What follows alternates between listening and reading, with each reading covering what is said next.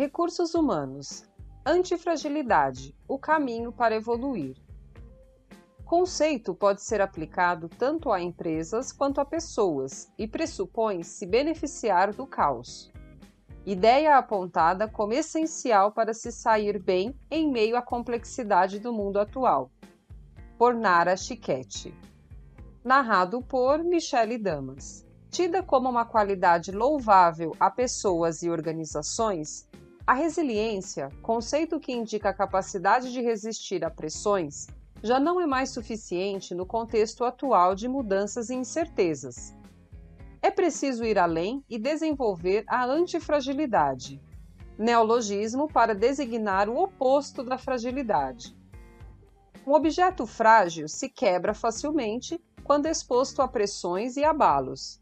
Ele só se mantém bem em ambientes sem perturbações. Já o antifrágil é capaz não só de aguentar a pressão como o resiliente, mas também de se fortalecer em ambientes conturbados.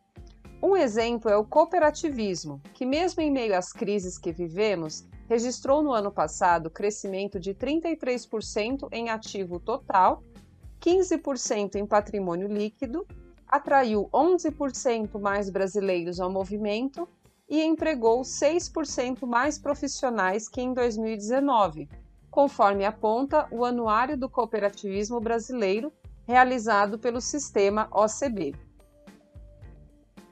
O criador do termo antifrágil é Nassim Taleb, professor e especialista em mercado financeiro, que discorreu sobre o conceito no livro Antifrágil: Coisas que se beneficiam do caos, 2012 na obra, o pensador discute sobre a ideia de se desenvolver e prosperar a partir do caos, de amar o erro e de ver oportunidade onde muitos veem apenas desordem, riscos e incertezas. A ideia de antifragilidade se apresenta como um conceito mais adequado ao contexto atual, avalia Sabrina Deyek, pesquisadora, caçadora de tendências e futurista a gente não está nem falando mais do mundo VUCA, acrônimo em inglês de volatilidade, incerteza, complexidade e ambiguidade, mas no mundo BUNNY, frágil, ansioso, não linear e incompreensível, também em inglês. Todos nós estamos vulneráveis, estamos mais ansiosos, sem uma linearidade no sentido de causa e efeito, e são tantas variáveis que tornam o mundo extremamente incompreensível, comenta. A pesquisadora explica que na antifragilidade a preocupação não está em resistir, mas em aceitar que o mundo é volátil e buscar usar o caos em seu favor para sair do problema melhor fortalecido. A exemplo das lojas que, diante das restrições de circulação, impulsionaram suas vendas durante a pandemia, usando em seu favor o e-commerce investindo em digitalização. O antifrágil tem, inclusive, o erro como um aliado. Ele entende, aprende, cria a partir do erro próprio e dos outros.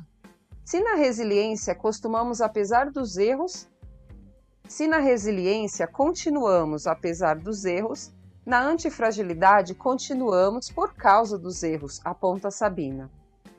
Gabriele Foleto, consultora de RH estratégico e professora da ESPM em Porto Alegre, concorda que na antifragilidade o caminho para evoluir é buscar aproveitar o caos. Se você espera que tudo aconteça como planejado, já está fadado a ao menos se decepcionar, diz. Aceitar as mudanças e buscar agir de acordo com elas é um passo importante à antifragilidade. Segundo ela, faz parte do processo de antifragilidade uma rotina de questionamentos, de diálogo, que põe à prova o que está ou não de acordo com propósito e valores, algo que se aplica tanto a pessoas quanto a organizações. No momento em que acontece alguma pedra no caminho, algum obstáculo, é a oportunidade de parar e refletir, adiciona.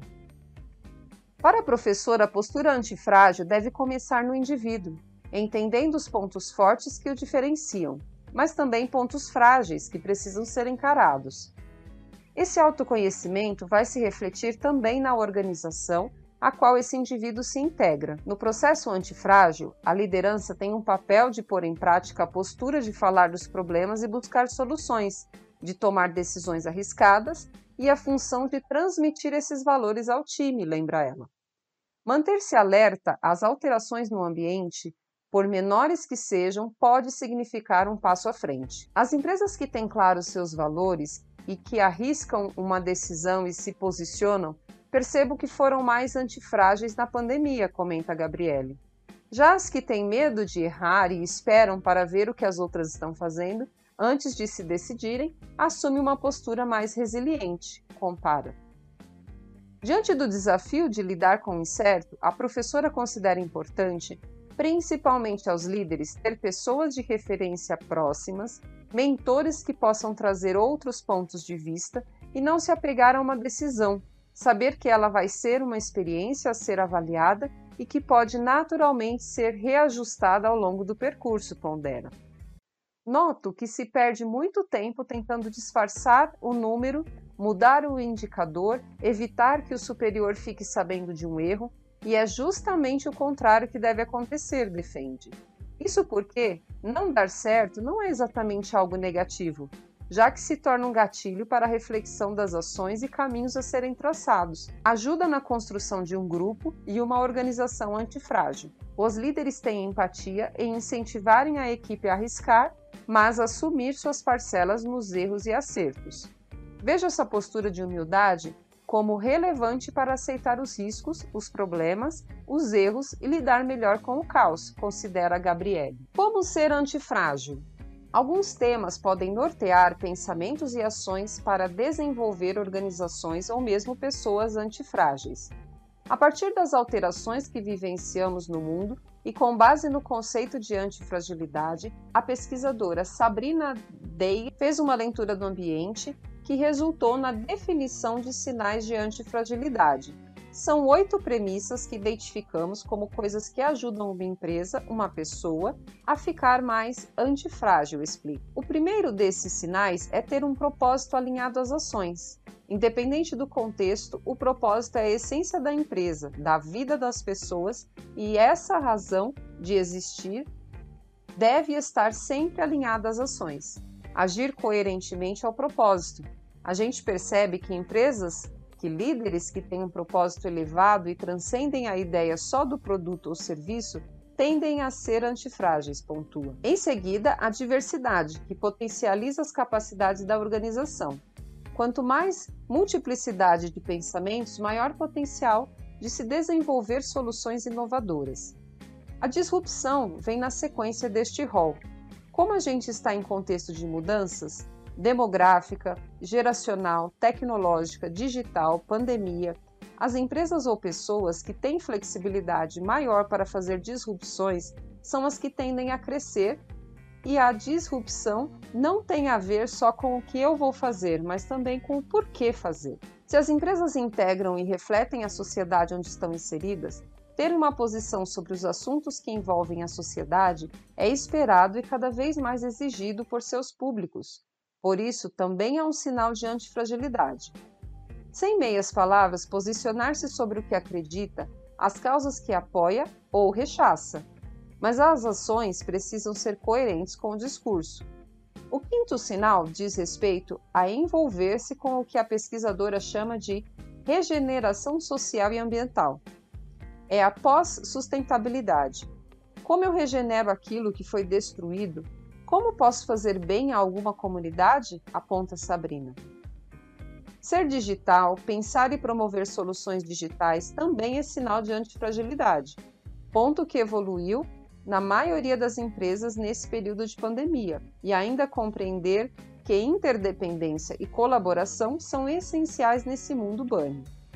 Qualquer ação fica mais potente se houver colaboração, defende a pesquisadora, que acredita que acrescenta ainda como oitavo sinal de antifragilidade estabelecer conexões criativas que unem realidades, pessoas, discussões para se descobrir em conjunto como fazer diferente. Esses sinais formam o radar da antifragilidade. Trata-se de um norteador que aponta o grau de antifragilidade e os pontos a serem melhorados.